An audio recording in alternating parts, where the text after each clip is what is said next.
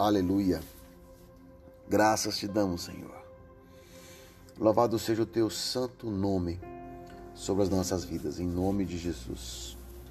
Queridos, graça e paz na parte do meu e do teu Senhor Jesus Cristo.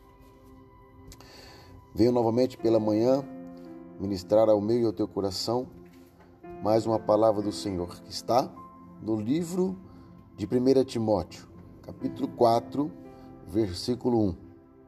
Diz o seguinte: O Espírito diz claramente, o Espírito do Senhor diz claramente que nos últimos tempos alguns alguns abandonarão a fé e seguirão espíritos enganadores e doutrinas de demônios. Queridos, esse versículo ele fala muito claramente e acredito muito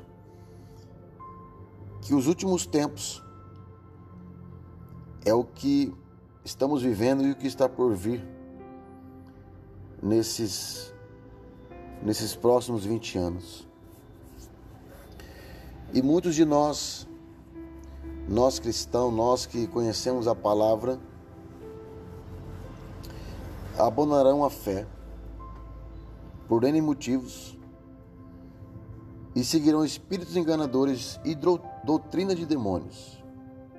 Às vezes, muitas pessoas estão achando, no caso, que estão obedecendo a palavra, mas o que eles estão seguindo são espíritos enganadores. O príncipe dessa terra cegará a muita gente, e eles estarão sem perceber com doutrinas de demônios.